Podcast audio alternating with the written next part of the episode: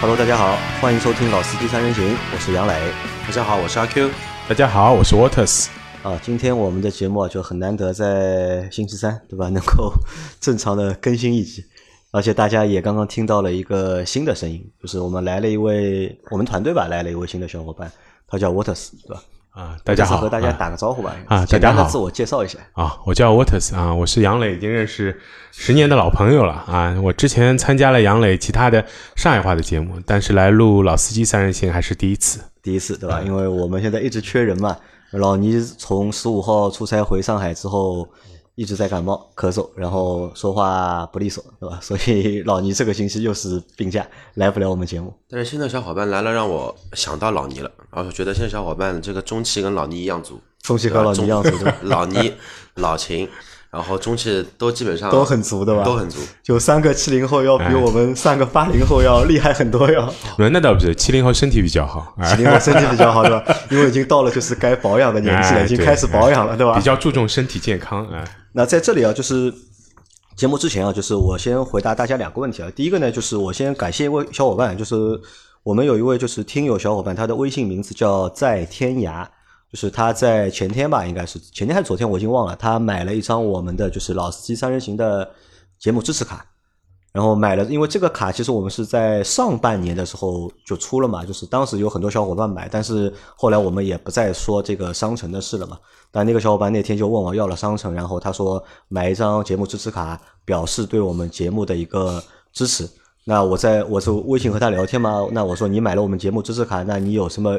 愿望吧，因为我们一般就是，如果你买我们节目支持卡的话，可以许个愿啊，你可以许个愿，对吧？比如说你想点播哪一个主播来参加我们的节目，或者你想特别听什么话题，我们可以特地给你就是定制一期节目。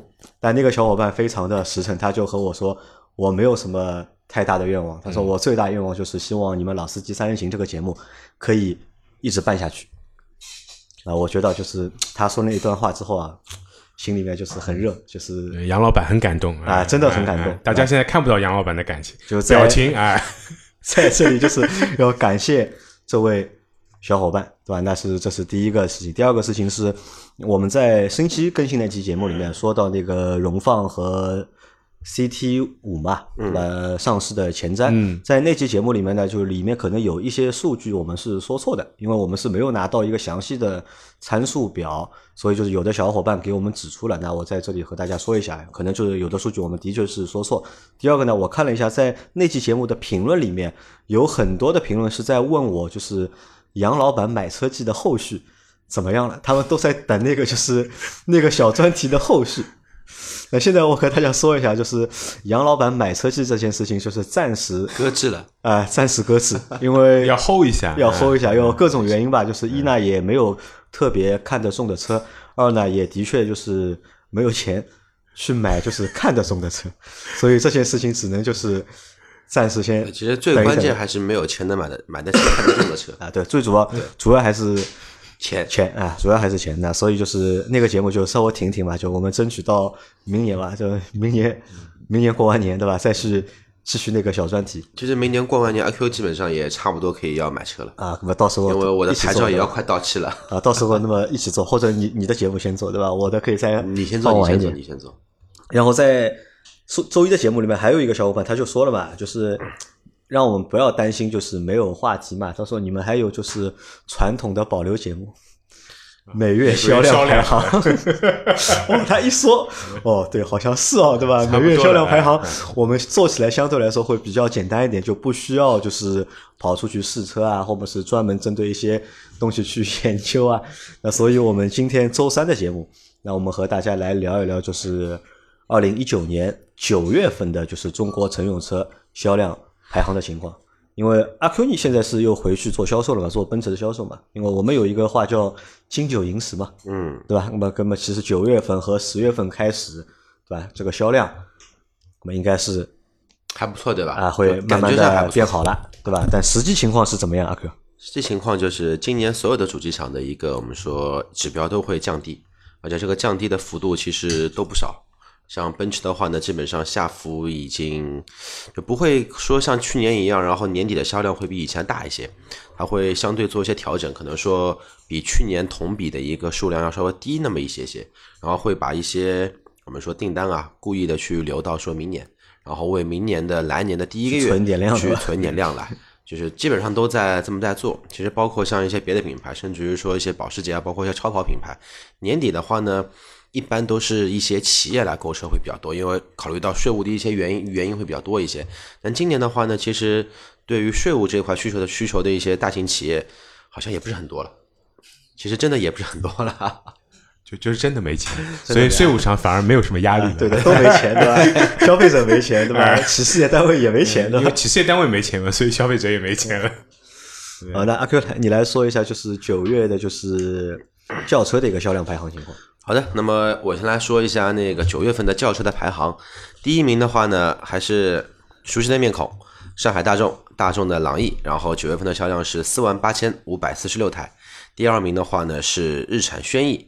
四万两千九百七十二台，第三名大众速腾三万八千三百九十四台，第四名大众宝来三万六千六百一十台，第五名丰田卡罗拉两万九千九百一十一台，第六名别克英朗两万四千八百七十五台，第七名大众桑塔纳两万三千六百九十四台，第八名本田思域两万两千两百六十台，第九名丰田雷凌两万一千七百八十五台，第十名。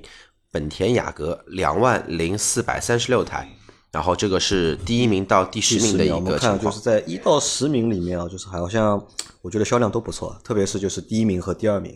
第一名的就是朗逸，可以卖到四万八千多台；轩逸的话可以卖到四万两千多台。因为轩逸在八月份的时候销量我看了一下是三万多嘛。就没有那么高，那可能是因为什么？就是当时的就是新的换代的轩逸价格，可能还比较坚挺。我估计啊，在九月份的时候，就是新的轩逸的这个价格优惠啊，肯定已经出来了。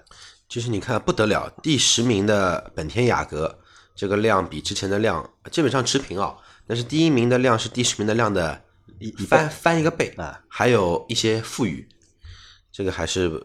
挺不得了的。然后我们看到第五名的就是丰田卡罗拉，卡罗拉它是卖了两万九千九百十一台，因为卡罗拉也也换代了嘛，而且卡罗拉应该是七月份换代的，刚刚上月九月到九月份的话，就是应该车应该还是蛮多的，应该。量很足，所以它的销量就一下子就超过了之前的就是雷凌，因为雷凌在之前的两个月它的销量都是高于卡罗拉，卡罗拉对吧？因为可能那个时候正好是新老交替，新老交替，因为雷凌换代换的比较早，可见啊，就是一旦就是卡罗拉也。换了之后啊，就是卡罗拉的这个号召力啊，可能还是要会比雷凌这个车型要高一点。虽然说这两个是姊妹车型，对吧？没有什么太大的区别。对，前面一个小伙伴还在问我这个两个车什么区别，其实就是售价有点售价有点不一样，对吧？同同父同母，一个一一个在北方，一个一个在南方造的同一台车，没本质的区别。然后接下来的话呢，第十一名，然后我继续读下去了。好。第十一名的话呢是大众的迈腾，一万八千一百七十台；第十二名的话呢是丰田凯美瑞，一万七千三百一十六台；十三名大众帕萨特，一万六千九百三十六台；十四名本田凌派，一万六千五百四十五台；第十五名雪佛兰克鲁兹，克鲁兹我没读错，克鲁泽应该是。哦，克鲁泽一万六千一百八十三台；第十六名是吉利帝豪，一万五千四百八十一台；第十七名是由呃奥迪 A 四 L。一万五千两百七十四台，十八名奥迪 A 六 L，一万四千八百二十五台，第十九名奔驰的 C 级，一万三千八百零三台，第二十名现代的菲斯塔，一万三千四百一十八，二十一名现代领动，一万三千两百二十六，二十二名奔驰 E 级，一万两千九百零八，二十三名别克君威，一万两千六百八十九，二十四名。宝马五系一万两千五百八十七，二十五名；大众高尔夫一万零九百四十三台。你看这个是一轿车的，你看轿车的这个销量，你看到直到二十五名的话，它销量还有就是过万，一万多台，对吧？那我觉得就是，而且当然我也和 SUV 去比了一下，SUV 就是在九月份卖的也不错，到二十五名也有就是也是一万一万台的销量，但是在前几个月里面，就是同样的名次，轿车的销量会明显要高于就是 SUV 的一个销量。你看，从第十一名开始，因为其实前面的就是第十名是本田雅阁嘛，雅阁也成为了就是继续成为就是排名就是最高的就是 B 级车的车型。那十一名开始，十一名是迈腾，十二名是凯美瑞，十三名是帕萨特，那这十三台都是 B 级车，对吧？后面的就是奥迪 A 四、L、A 六，对吧？C 级和就是啊，这个都是 B 级车和 C 级车。那在十一名到二十名里面，其实我觉得就是和之前是没有什么太大的变化的，但是还是以一些就是中大型车或者是以豪华品牌为主，对，我想问一下杨磊，十五名这个是克鲁泽对吧？应该是克鲁泽啊，对，因为吓我一跳，我想克鲁兹不是已经凉了嘛？啊怎么突然之间冒出来一万六千多台车？啊，但是我不确定啊，因为我我这个数据是网上查到的，因为理论上如果现在如果能够卖得动的车，我觉得应该是克鲁泽，应该是克鲁泽。因为克鲁泽在前几个月它都能卖到一个月大概能够卖到一万台左右的样子，但是你看在九月份它这个量明显也冲得非常厉害，一万六千一百八十三台。对对对，因为前几个月我记得克鲁兹的销量也就几百台，四百多台，三百多台，应该是凉透了，凉透了，对？应该是凉透了。因为沃特斯啊，就是其实你你现在不太开车嘛，对吧？啊，开的很少，开的少，对吧？一个月大概不超过两次。我开车，而且不是为了开车，纯粹就是车放在那边，让它发一下，哎，对，要发一下，哎，每两个礼拜要溜一下车，每两哎万六下车溜一下车，所以沃特现在主要还是低碳出行，对吧？哎就是你看里面从轿车里面的第一名到第二十五名里面，有那么多车型里面，就是有没有就是你觉得你不熟悉的车型？不熟悉的车型，因为很多都是一些比较传统的车型嘛，你可能都知道，对吧？有哪些车型你是不熟悉的？有没有？速腾算是我的第一台车，也蛮熟悉的啊，速腾你有过，哎对吧有？过第一台车，宝来开过，然后里面其实有差不多一半的车曾经开过啊、因为呃，我算是从事跟汽车有关的营销行业快二十年了，所以多多少少就是有机会开过各种各样的车。这里面大概最不熟悉的就是克鲁泽二十没有是二十跟二十一名的那个现代菲斯塔啊跟现代领动。和领啊动不太熟悉，我倒是从来没有开过现代的车，现代的车从来没有开过，对吧？哦，那这个菲斯塔还可以吧？菲斯塔算一个就是 去年出的一台，就是现代的，还算蛮有个性的一台，算是小钢炮，对吧？对他自己定义自己是小钢炮，对标本田思域的中国特供车，啊，对的。啊啊，那我们看啊，那轿车这个下去，对吧？然后看一下那个吧，看一下大型轿车的一个排行情况。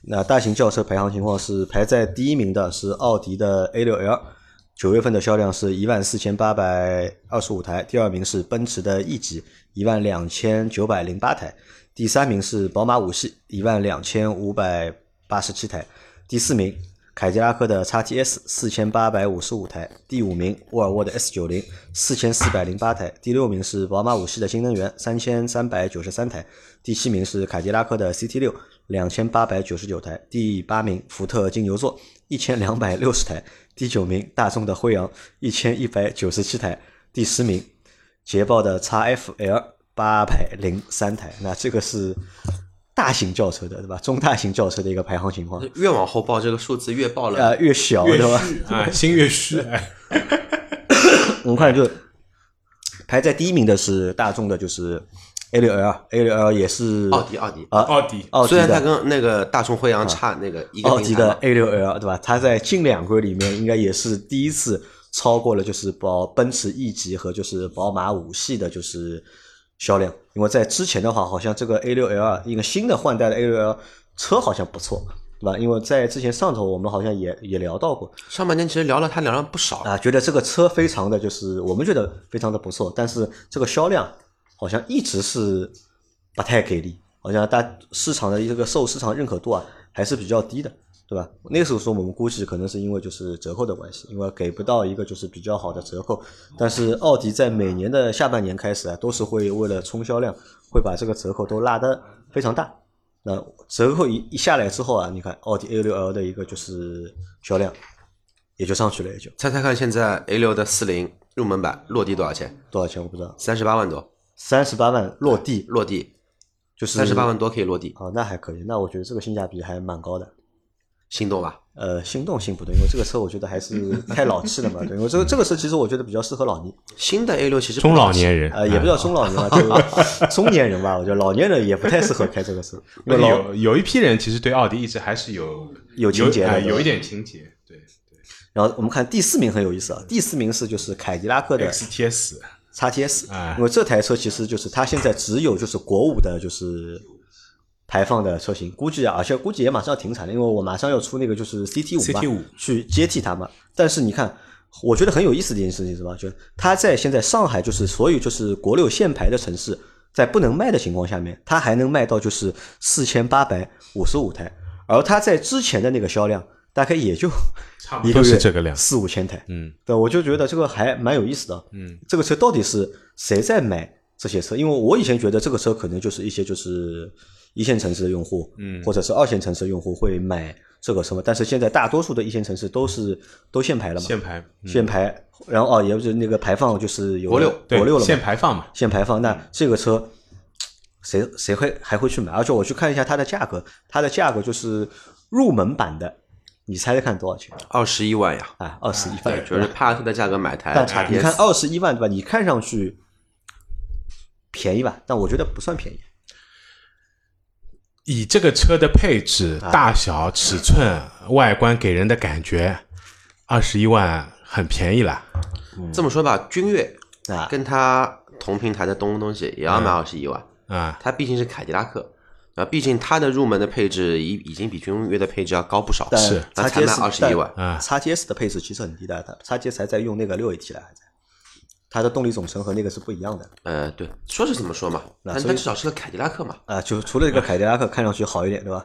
然后好很多了。好好很多的，因为我们在上周的节目里面，往往不是上周，我们在周一的节目里面，我们讨论过一件事情，对吧？后面通用可能会有一个什么奇怪的策略，就是用用别克取代凯迪拉啊，克，用别克去取代凯迪拉克。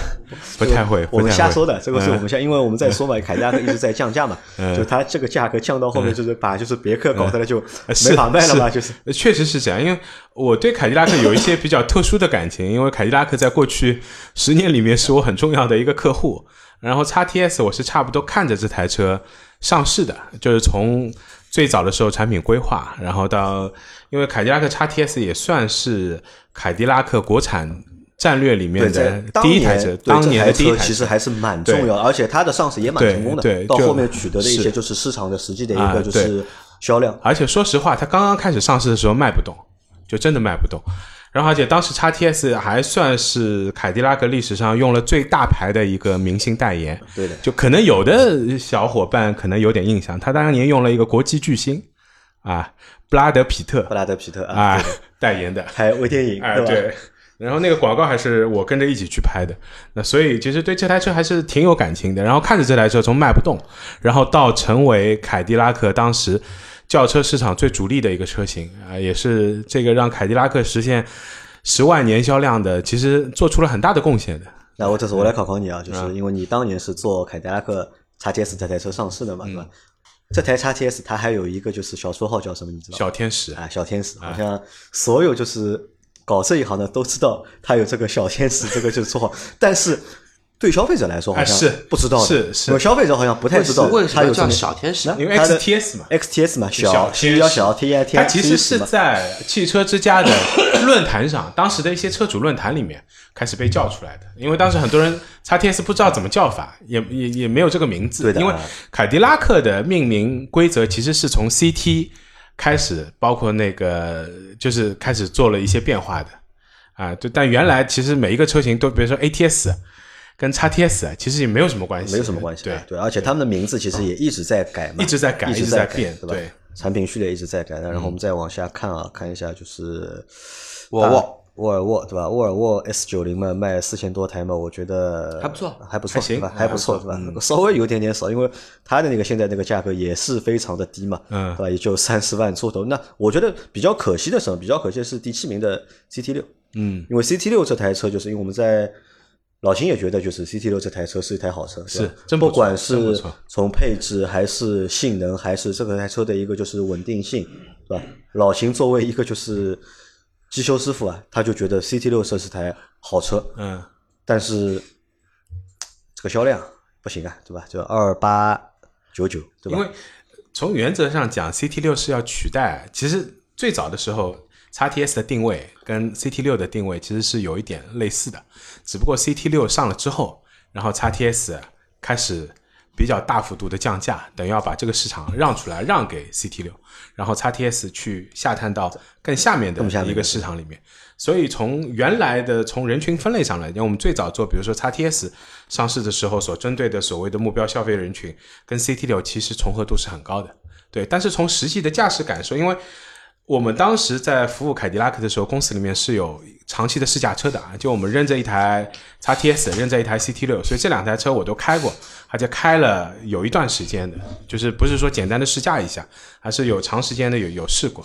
就确实，不管是从驾驶体验上面，包括坐在车里面的这个感受上面来讲，CT 六跟 XTS 的差别，说实话还是挺大的。我觉得这两个车完全是两台车，啊而且我觉得就是 CT 六啊，可能就是我觉得更能够代表就是凯迪拉克原汁原味的，是就是凯迪拉克。是是就我们看到的后面的那些就是出的，哪怕是包括 ATS-L 也好，嗯我觉得其实都不怎么就是代表就是凯迪拉克的这种美系车型或者美式的豪华，是吧？嗯，那你再往而且，我有一个举一个小例子啊，我当时开着 CT 六，有一次去接我那个一个女性朋友的时候，她坐在副驾，她当时给我的感受就是这个车应该要一百多万吧？我说没没那么贵，她我说为什么你觉得这个车一百多万？这个车实在太大了。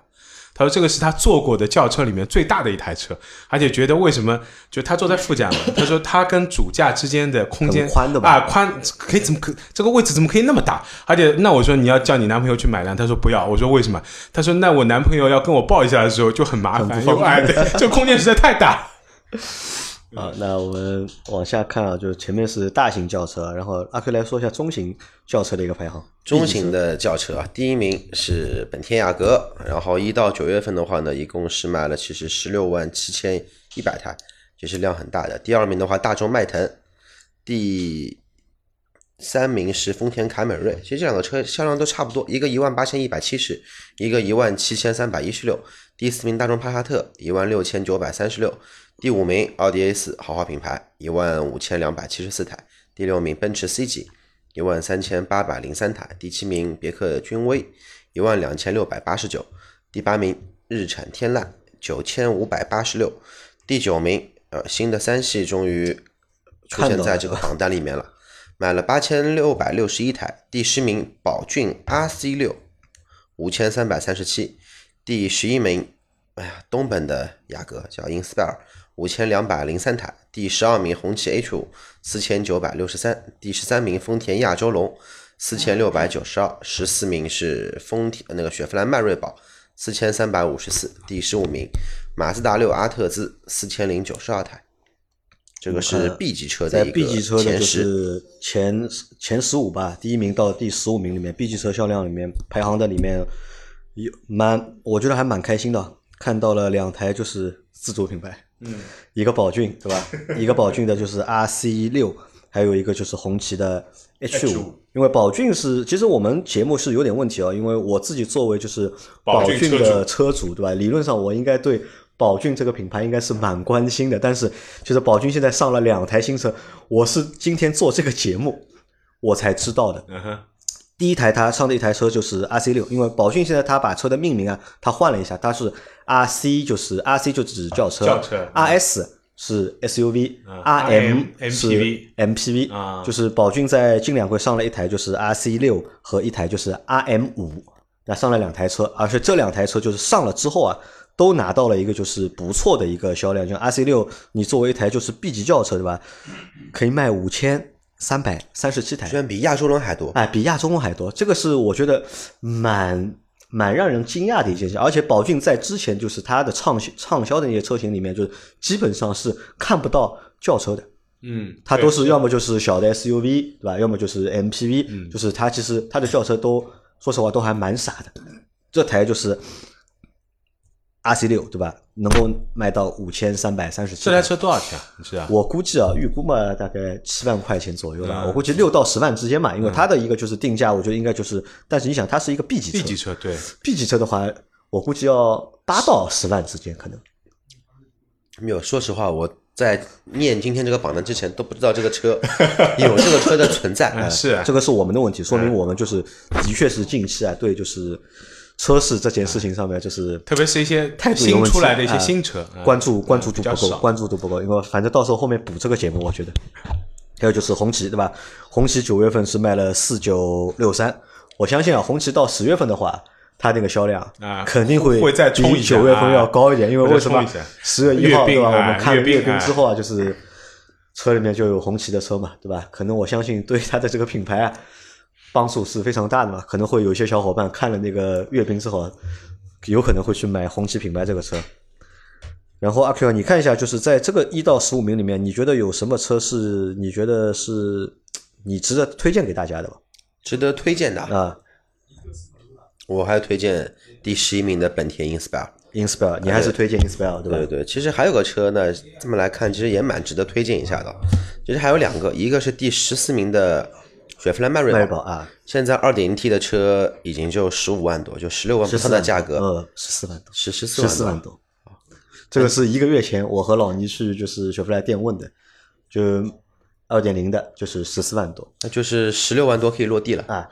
或者你想啊，就是迈锐宝对吧？它十四万出头一点，然后它的动力总成是二点 2.0T 嗯可变缸的那个哦发动机，嗯然后加九 AT，就是和君威的那套动力总成，包括和就是凯迪拉克的那套动力总成，其实是一模一样的 一模一样的。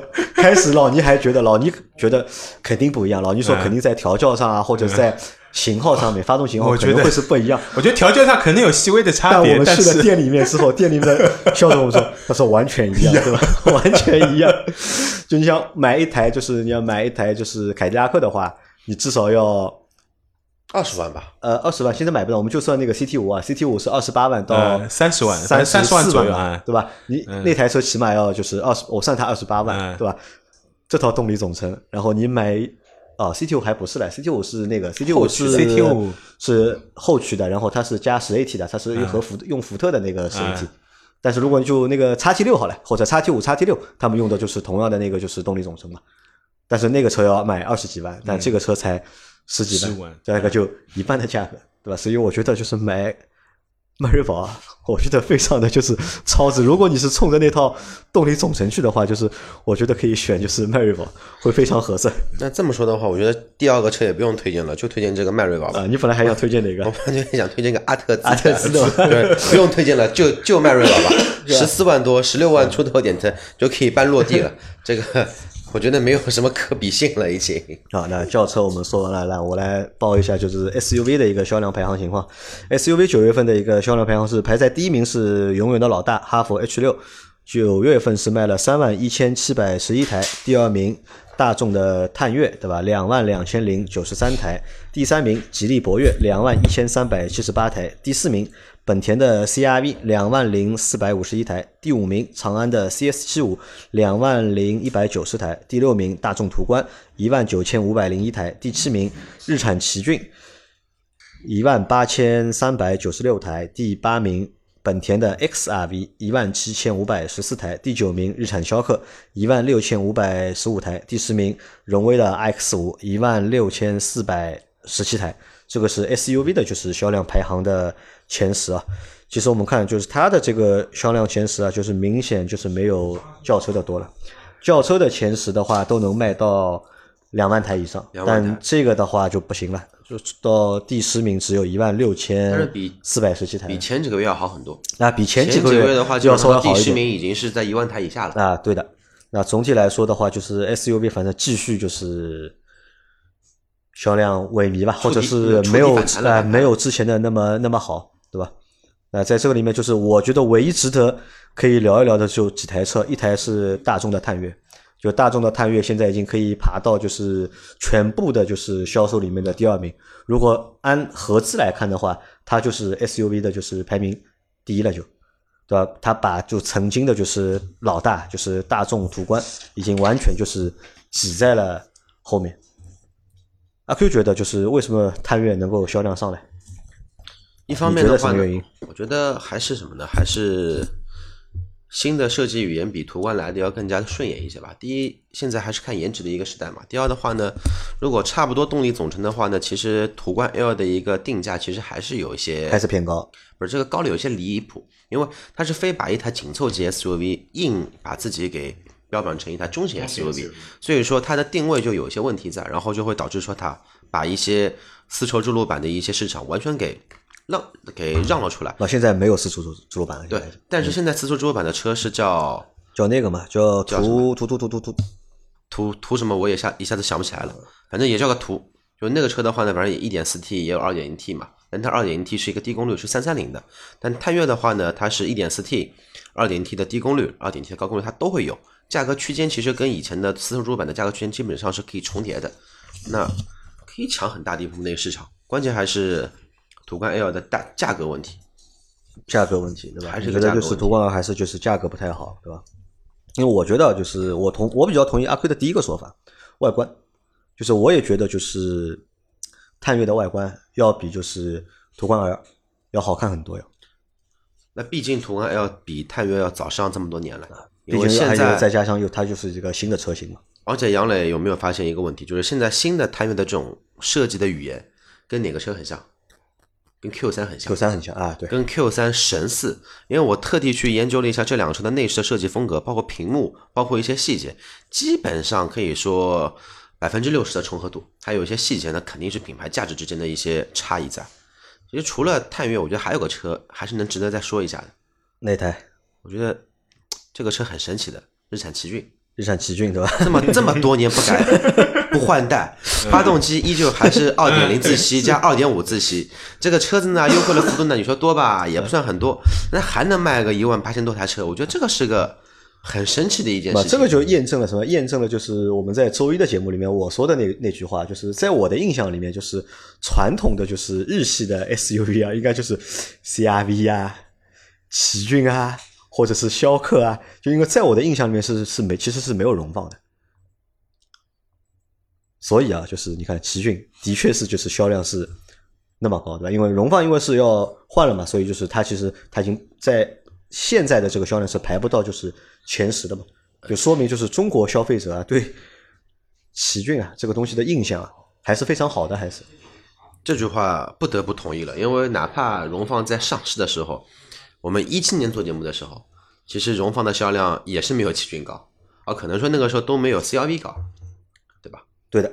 好，然后我们再往下，就第十一名的话是哈佛的 M 六，九月份是一万五千一百零八台；第十二名是大众的探歌，一万五千零四十八台；第十三名本田的缤智，一万四千四百二十一台；第十四名现代的 X 三五，一万四千二百八十七台；第十五名是捷途的 X 七零，一万三千九百三十四台；第十六名宝骏五幺零，一万三千零八十七台；第十七名。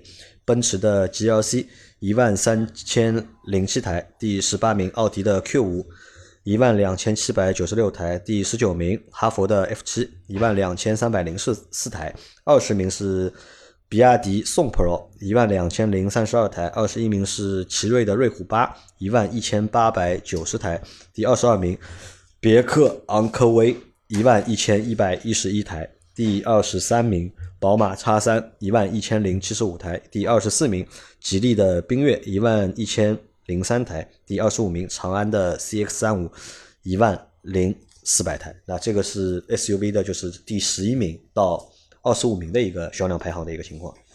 那在里面，我觉得比较我想说的是什么？我想说的是捷途第呃，捷途我觉得已经没有什么好说了，这个车反正已经已经成功了，已经。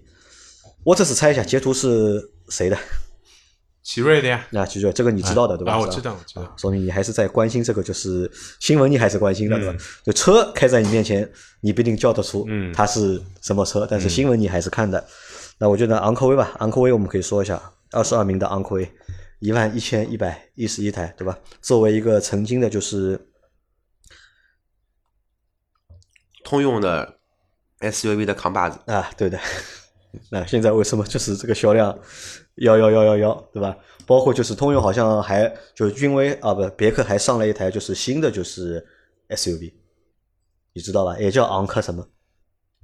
昂科威、昂克拉、昂克雷，没了。还还还上了一个新的，就是其实就是类似于一个就是呃别克版的叉 T 五。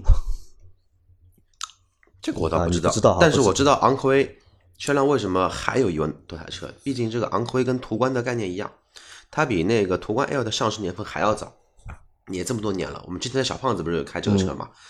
这辆车的话呢，应该也是没过多久就会迎来它的一个全新的一个换代的版本。所以说，这些老车的话呢，是该将它的一些我们说更换的一些换代的一些周期嘛，适当给提升一下，不然这个你像通用现在也其实蛮蛮可怜的，叉 T 五又不能卖，ATS-L 又不能买，然后君威呢销量现在蛮好的，终于起来了，嗯，然后之前可能只有七八千台车的时候，我们觉觉得这台车其实还是不错的，但是但是君威上来了，君越的量又下去没有了啊，啊，对，然后像雪佛兰、迈锐宝这种车子，卖十四万的两点零 T 才卖四四千多台然后包括它的一些高端的凯迪拉克 CT 六，都是一些什么呢？叫好不叫座，就这个通用车的一个特点。就所有的车，你说它又要要技术有技术，要配置有配置，价格呢其实也不贵，但是就是换不来销量。但好在什么？好在就是通用啊，就是品牌多，车型也多。其实今年通用就是新车发的还还蛮多的，所以它的一个就是总的一个销量数字其实看上去还是可以的，就是不算就是太难看，还是能够排在前面的。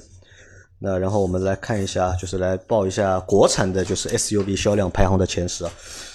国产的排名第一的是哈弗 H 六，对吧？是一到九月累计已经卖了就是二十六万二千四百台了。第二名是吉利的博越，一万呃两万一千三百七十八台，一到九月份累计是十六万四千三百三十八台。排在第三名的是长安的 CS 七五，第四名荣威的 X 五，第五名哈弗的 M 六，第六名捷途的 X 七零，第七名是宝骏的五幺零，第八名哈弗的 F 七，第九名是比亚迪的宋 Pro，第十名奇瑞的瑞虎八。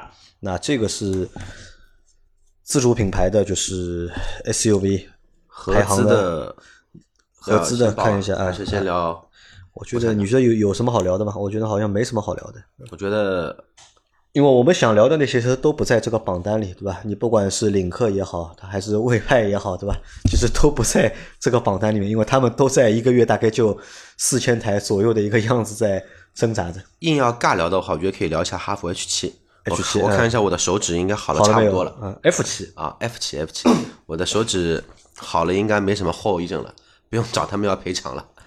然后合资品牌的话呢，第一名是大众探岳，一到九月份的话呢，一共卖了十万零七千八百九十二台。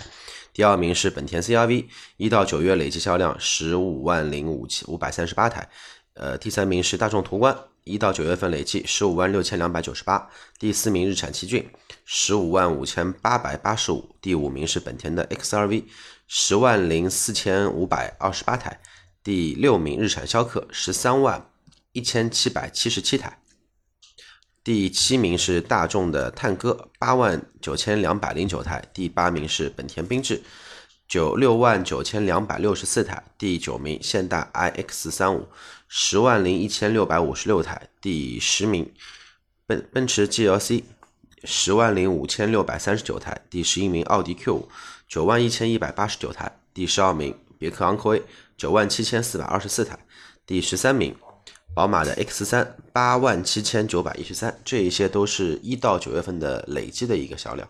就合资品牌的话，你看，就是我们先看那个豪华品牌啊，就是 BBA 里面啊，就是奔驰的 GLC 现在是它在九月份卖的最多嘛，对吧？Q 五也上来了，Q 五可以爬到了就是 BBA 里面的第二名。但宝马的话，好像你看宝马前面的轿车也好，还是现在的就是 SUV 也好，就它的两个主力车型啊，都在就是 BBA 的序列里面，它都排在了就是第三名，对吧？拿不到就是比较好的一个名次。这个量差了挺大的、哦。你想三系的话呢，虽然是新款啊，嗯，呃，一到九月份卖了七万九千台，C 级车卖了十一万八千台，A 四 L 卖了十二万一千台。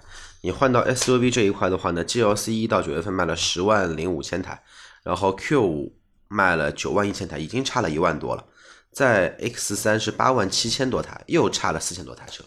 其实这个量换成每个月平摊的话，其实差了还是不少的。差的还是不少，对吧？啊，所以我觉得反正宝马看上去啊，就是最近的口碑啊，就近半年的口碑，特别是它的叉三也好，还是它的就是新三系也好，口碑上面还是非常好的，对吧？但是从实际这个销量来看，就是可能就是他觉得这个销量还不错，但是我们觉得这个销量和竞品比的话，和就他的几个老对手比的话，相对来说还是不算好嘛，对吧？因为那么好的一个口碑，对吧？但你这个在实际在销量的体验上面，我觉得就没有体现出来，对吧？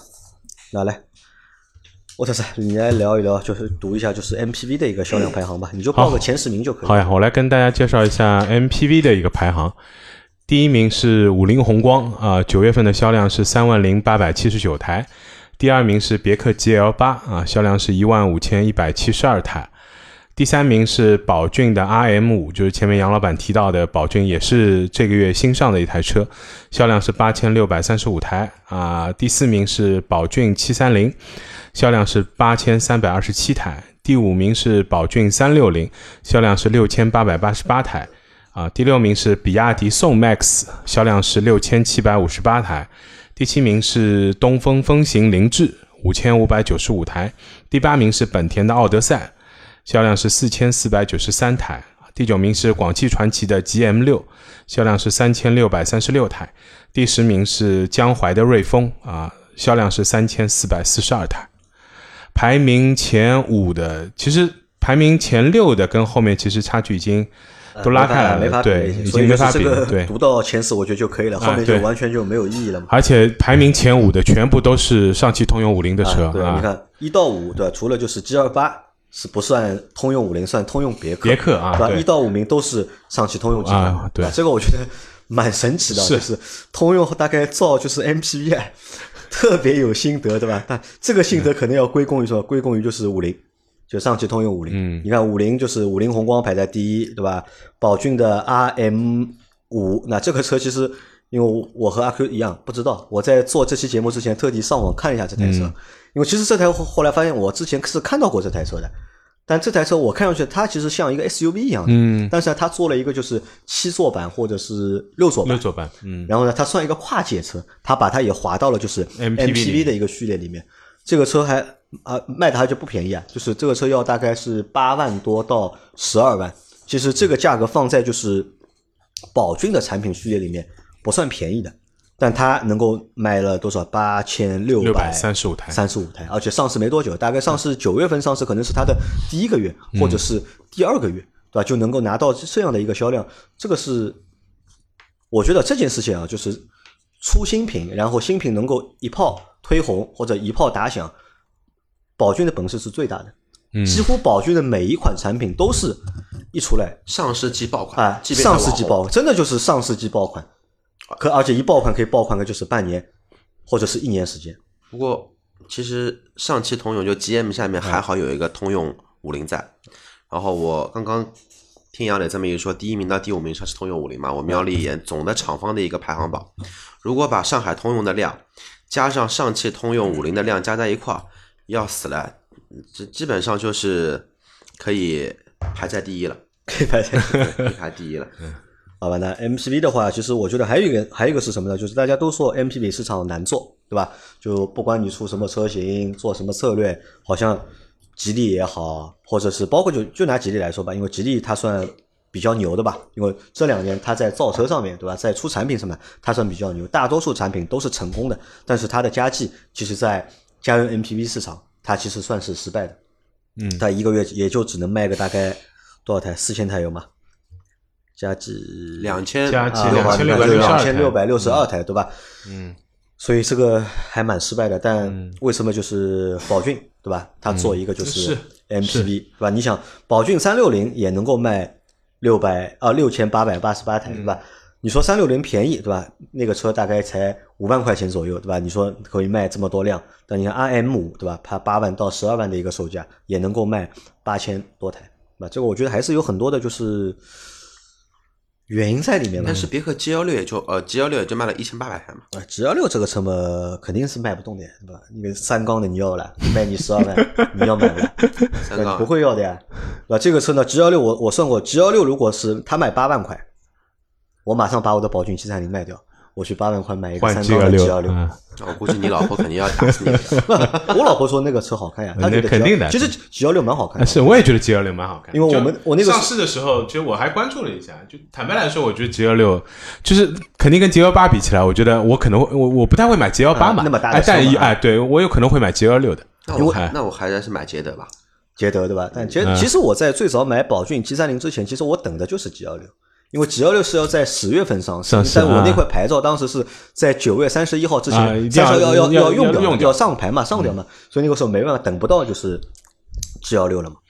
但但那个时候 G 幺六也贵，G 幺六那个时候大概要十四万到啊十六万之间，对吧？但想想你真的花十四，哪怕买买个最低配，对吧？你十四万买一个三缸的车，对吧？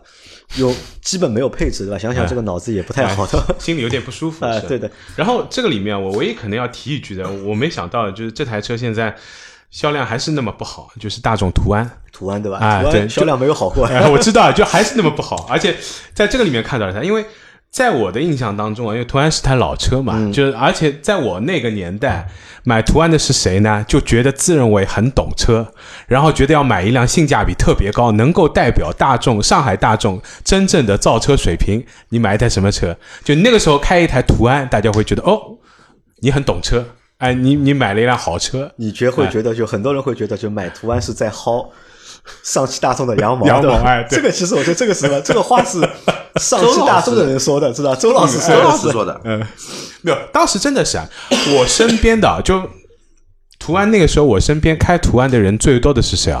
都是车厂的，是我的客户。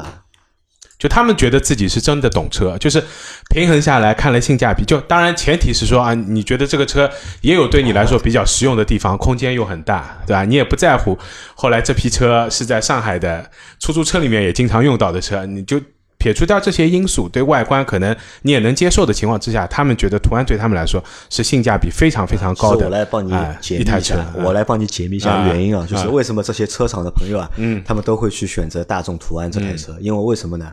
车厂的小伙伴他买车呢都有一个折扣的，这个折扣是按什么来定的呢？嗯是按照厂方的一个库存，什么车库存越多 多，他给的折扣就越大但。问题是我身边的买这个这台车的人，不单单是上汽大众的员工啊，就还有其他车对比如说有通用的。啊，甚至有日产的，就是我身边有好几个这种车厂的人。那当时我看到也很诱惑，说你怎么买这个车？他说：“哎，你不懂了吧？就这个车是真的好。因为我说实嗯话，就是途安这个车，我觉得就是在当年出来的时候，我我觉得这个车真的好，我觉得可以解决，基本上这个车可以解决就是家庭的所有的需求了，嗯，对吧？空间又大，对吧？后排空间也大，对吧？坐着也舒服。但是呢，其实那个时候你看价格太贵，哎，对吧？就刚出来的时候刚出来的时候要卖多少？零五零六年二十六七万，二十五呃，万没，没没没没没没那么贵大概是最便宜的。我去问的时候，那个时候大概是十八万多。哎，比18途观便宜，都是2.0手动的它啊它比途观便宜。最便宜的是十八万多，但我那个时候购车的话，我根本就没有那么高的预算的，嗯我大概就十几万的预算嗯。但你要我买一个这个十八万的车，我觉得是不太可能嘛。但是到再到后面，你想现在这个车其实也便宜，大概现在这个车大概在十三万十三万到十二万到十四万之间吧，我觉得应该这个价格。但你想，但是这个价格的话，可能就是。同价位的能够选择的车太多太多了对。吧？你要 SUV 也可以，对吧？我要轿车也可以，可能就大家就不太会再会去选。对，放到现在就有点尴尬了。然后它如果放在 MPV 市场里面呢，又变成性价比啊，没那么高了，只有就是哎。四五个座位嘛。虽然它出过那个六呃七座版七座版和六座版，但基本上它的第三排是有点废掉。呃废掉的嘛。但，现在它主要就就就是卖六座六座版的车子，主要就是卖六座版，呃，所以然后我觉得这一千两百九十台车里面大概有将近一半吧是上海出租车用的，呃，来，我再来再帮我们报一下好，那个我再报一下厂商的排。名啊。排名第一位的是一汽大众，然后一到九月份累计的销量是，因为就是说从厂商的排行上面来看，九月份的销量和一到九月份累计的销量基本上是能够代表了，基本上是持平的，哎，就是代表了它在这个整个厂商排行里面的地位，所以我就直接报一下整个一到九月份的累计的销量。第一名一汽大众啊、累计销量一百四十万八千一百八十二台。啊！啊，第二名是上汽大众啊，累计销量一百三十九万零六百二十台，对，两个大众加起来确实半壁江，啊不止半壁江山了，两百八十万美。啊，对，不止半壁江山了。然后第三名是上汽通用啊，累计销量一百一十一万八千三百十三台。啊，第四名啊，出现了我们的自主品牌的这个头牌交椅啊，扛把子吉利汽车九十五万零四百七十一台。第五名东风日产八十二万四千七百五十九台累计销量。第六名上汽通用五菱六十四万九千四百八十台。长城汽车啊，第七名，销量是六十二万五千一百九十九台。第八名，东风本田啊，累计销量五十七万五千八百五十九台。第九名，长安汽车，累计销量五十四万三千九百八十九台。第十名，广汽本田。啊，累计销量五十六万两千一百二十九台。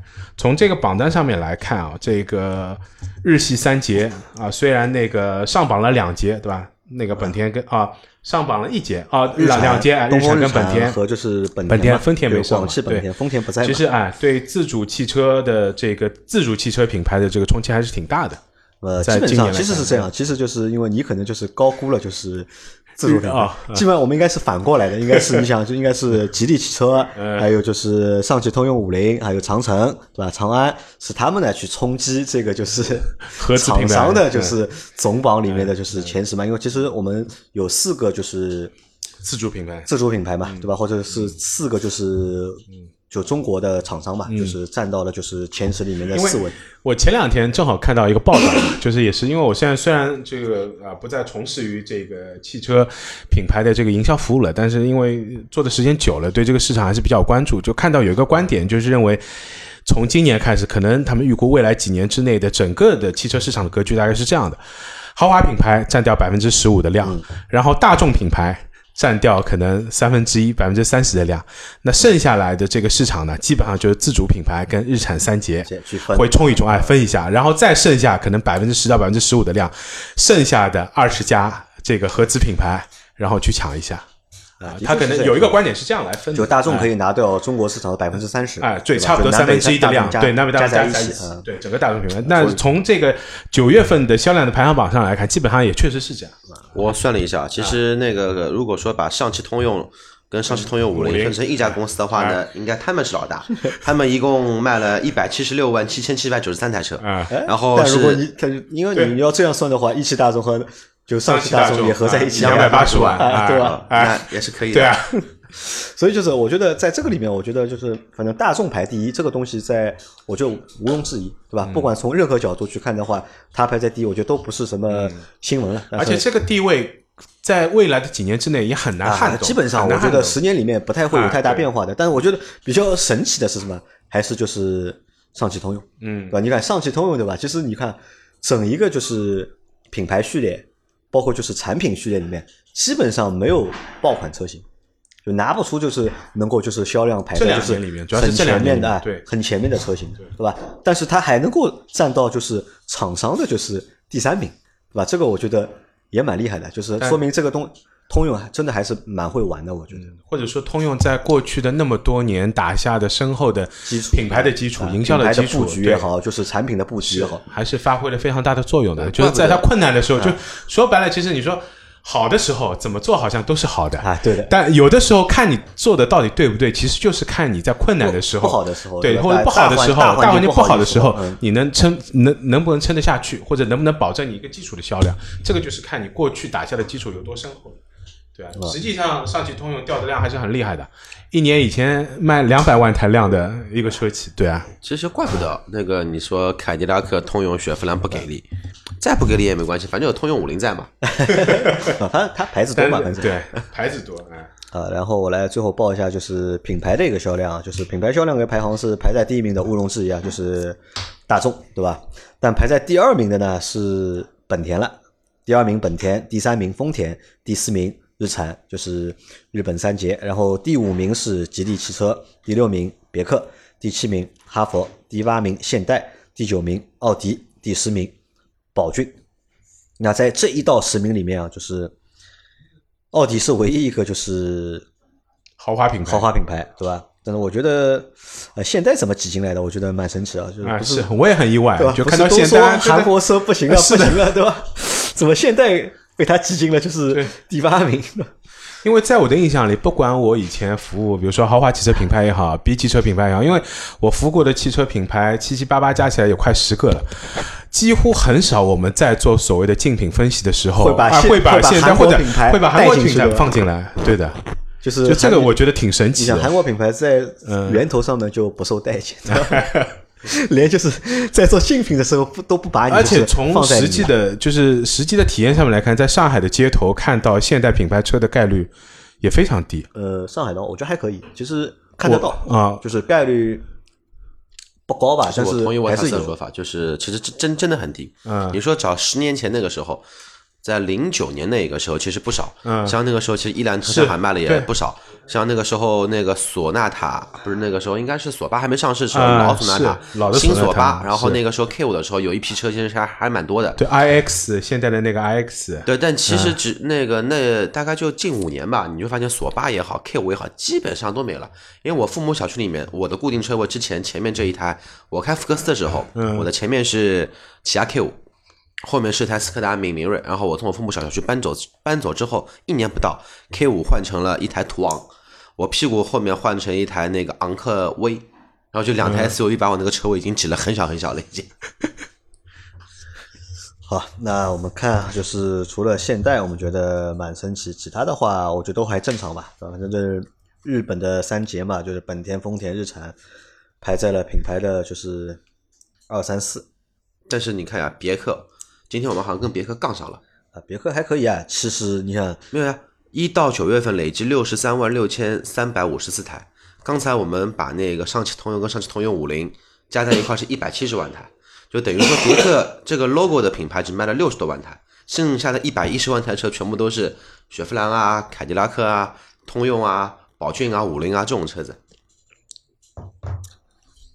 好吧，那么这个星期的不是这个星期了，就是九月份的一个就是销量排行的情况就介绍到这里了。就是也没有什么就是太多的就是变化，因为我们可能看的也都是头部的数据，对吧？我们也没有去看就是下面那个数。但说实话，我觉得正常情况下，我们看车啊，就可我可能就是在一个系在一个单元里面，就是可能就是看到个前二十五名，我觉得就够了。是对就不管是什么车型，就是你就包括大家在选车的过程当中，其实我还我也是建议大家就是尽量买，你尽量哎买就是榜单上看得到的销量就是能够排在前二十五名的车，对对我就尽量买这种车。像老倪这种其实不是太推荐的，对吧？一个月这种车子榜单就卖个三百多台车，啊，这个其实不是太推荐的。对虽然我也喜欢本田，但是我不会去买这个车。我也是，我也是，我也是个小众品牌车主，哎，对的，啊，你是那个嘛？呃，沃特斯有沃特现在目前还开了一台就是十年的，就是森林一零款的啊，一零一零款的哦，就你跟我说的，上次没有拍到，，我们到下周吧，我们到下周嗯我们想办法就是拍一次就是沃特斯那台车，我们做一集老呃 Auto B B B 随手拍的节目，嗯然后呢顺便再做一集就是节目，我们来聊一聊就是沃特斯的这台就是老车，并且聊一聊就是沃特斯的一个目前的一个就是出行的一个。状态或者态度为什么会发生改变？为什么在三十多岁的时候，嗯年轻的时候就是非常喜欢开车，开车喜欢出去玩，呃，反而现在到了就是四十了，对吧？不太愿意开车了，喜欢骑自行车，喜欢坐轨道交通，是吧？这个都大家可以来 聊一聊，对吧？为什么会有这样的一个变化？主要是为了省钱啊，为了省钱嘛。好吧，那我们这期节目就到这里，对吧？感谢大家的收听，拜拜。好，谢谢大家，拜拜拜拜